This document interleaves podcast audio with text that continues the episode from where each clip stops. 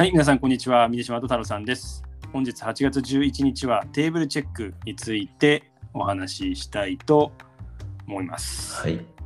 えーっと、私の理解が間違ってなければ、レストランの予約を起点に、まあ、いろんなサービスを展開してるっていうことなのかなと思ってて、そうですね。めちゃくちゃ面白そうだなっていうのが、まあ、最初の印印象ではあるんですけど、で、はい。はい。個人的にはレストランの予約って、まあ、あのもちろん普通に電話するっていうのもあるんですけど、うんまあ、食べログ使って予約することがはい。結構多くて、あそうなん起点はあ多いですね。はいちょっとああの もしかしたら少しこう今となってはもう古いやり方になってきてるのかもしれないんですけども、で起点はあの食べログの点数っていううんところではありますよね。なのはいでちょっとそのそういう意味でもすごくこのテーブルチェックっていうのがうん。どういうことをやっていて、どんなこう新しい、えーなんですかね、あのーサービスはい。を、まああのーして、うん付加価値を生んでるかっていうところを、はいまあ理解していきたいなと思ってるんで、その辺解説をお願いします。了解です。えっと、会社自体は2011年に、えっと、設立されたんで、まあ、10年ぐらい経ってる会社で、はい。えっと、基本的には、まあ、飲食店向けに、えっと、予約であったりとか、まあ、顧客管理の仕組みを提供しているような会社ですね。うんで、まあ、さっき話してくれた通り、まあ、えっと、予約を、まあ、えっと、受付ができるような仕組みであったりとか、うんまあ、あと、ユーザーが実際に、えっと、まあ、サイトに行って、あの、まあ、24時間リアルタイムで空席情報を確認できたりとかっていうところが、うんまあ、ベースになってるんですけど、うんえっと、彼らの、まあ、えっと、一つ、えっと、違うところ、まあ、その食べログとかと比べて違うところに関しては、基本的には、えっと、レストランサイドにかなり立ってるっていう状態の、えっと、ビジネスモデルを展開してますね。うんで、食べログとかに関してはどちらかというと、えっと、ユーザー視点から見た、えっと、レストランっていうような形なんで、若干ちょっとユーザーサイドに寄ってるっていうところで言うと、まあ、ちょっとそこがポジショニングの違いかなと思います。そういうことですね。はい。レスレストラン側に寄ってるってはい。いうところで言うと、どんなところがそういった形になる？そうですね、あのまあ、細かいところかもしれないんですけど、えっと例えば、えっと、この、えっと、テーブルチェックうん。が、は、えっとまあ、レストランに何席あって、うん。で何席すでに予約されてるかっていうのを、えっとうん。まあ、全部リアルタイムで台帳を持ってるみたいな形ですね。で逆に、えっと、食べログとかっていうのは、例えばはレストランに、えっと、100席あります。で、はい。そのうちの、えっと、じゃあ20席だけ、えっと、予約できる、えっと、まあ、ものをくださいみたいな形で、その20席分を、えっと、彼らが予約で埋める権利が持ってるみたいな形で、若干ちょっとそういった違いがあります。うんあじゃあもうレストランの情報は、まあ、全部こう持ってるというか顧客の情報とかも含めてそうですねあのテーブルチェック側が管理できるような状況になってるって感じ、そうですね。あの、まあ、どちらかというと、テーブルチェックとレストラン両方が一緒になって、うんえっと、なんて管理ができるということですね。なんで、テテーブルチェックがその全顧客リストとか、えっと、うん例えば、えっと、座席のスケジュールとかっていうのを、えっと、確認できる、えっと、仕組みを提供していて、でレストラン側はそれをベースにして、えっとまあ、顧客管理であったりとか予約管理っていうのができるっていうことですね。うーん、まあ、そういうことなんですね。はい。そういう意味で言うと、やっぱりその食べログとか、そのグルナビはいと。か、わかんないそういうのと、まあ、ビジネスモデルがだいぶ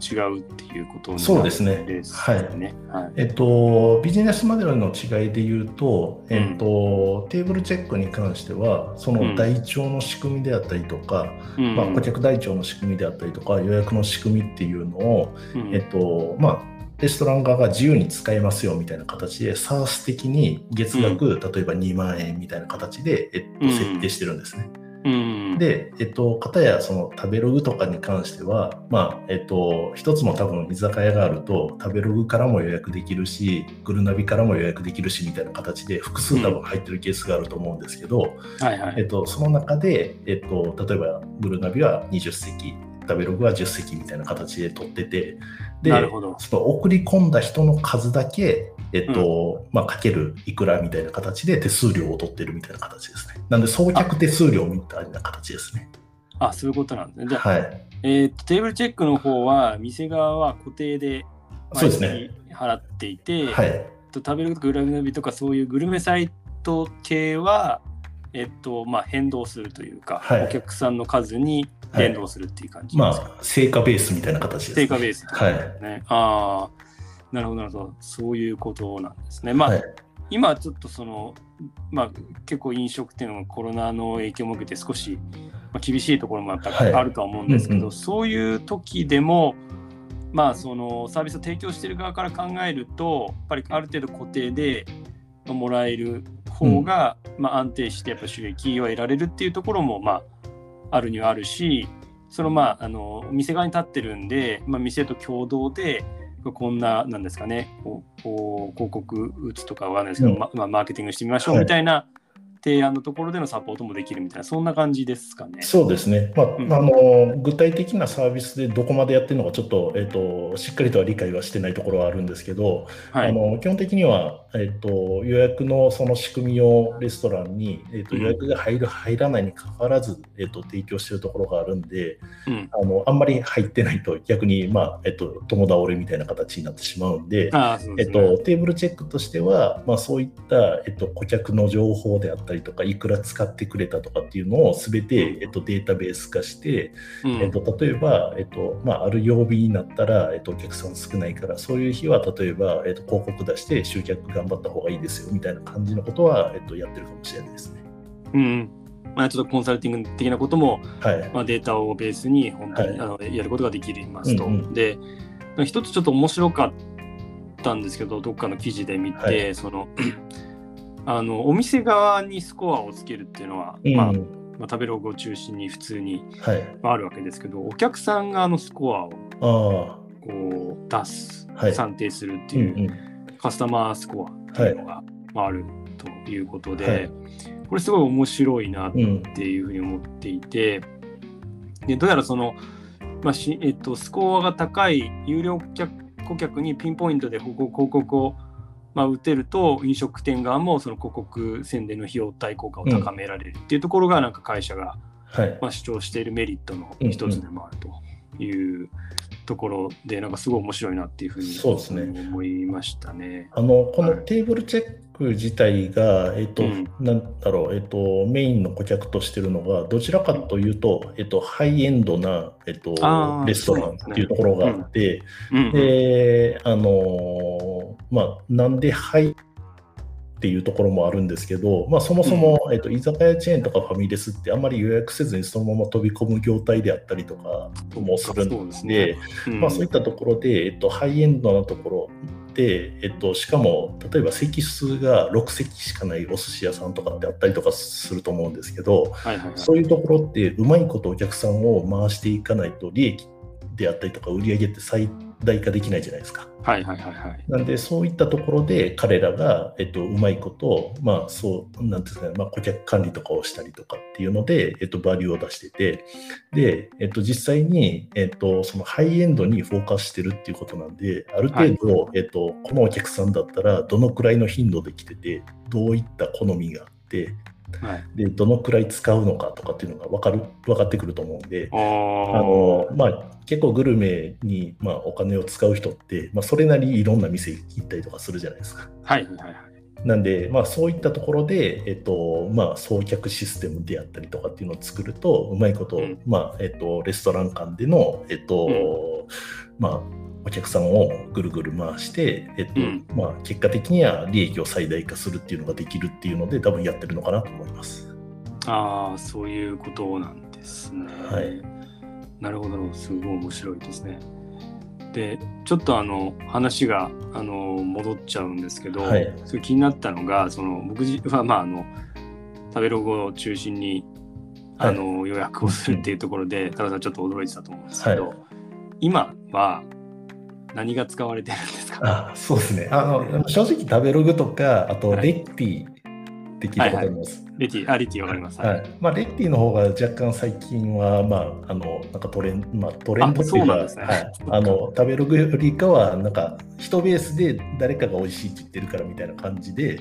リコメンドなんで、はいはい、まあ、その人自体が信頼できる人かどうかっていうベースで、うんうん、あの決まってるところがあるんで、まあ、若干、うん、あの、なんだろう、直近のトレンドには近いかなと思ってるんですけど、それ以上にやっぱりインスタであったりとか、ツイッターとかみたいな SNS、あとは、えっと、Google マップ。うん、で個人的にはすごい Google マップが最近使えるなと思ってて。あそうですか。はい、であのまあ、そういったところのプレイヤーが結構、あのなんていうかな、えっと、台頭してきてるようなイメージがありますね。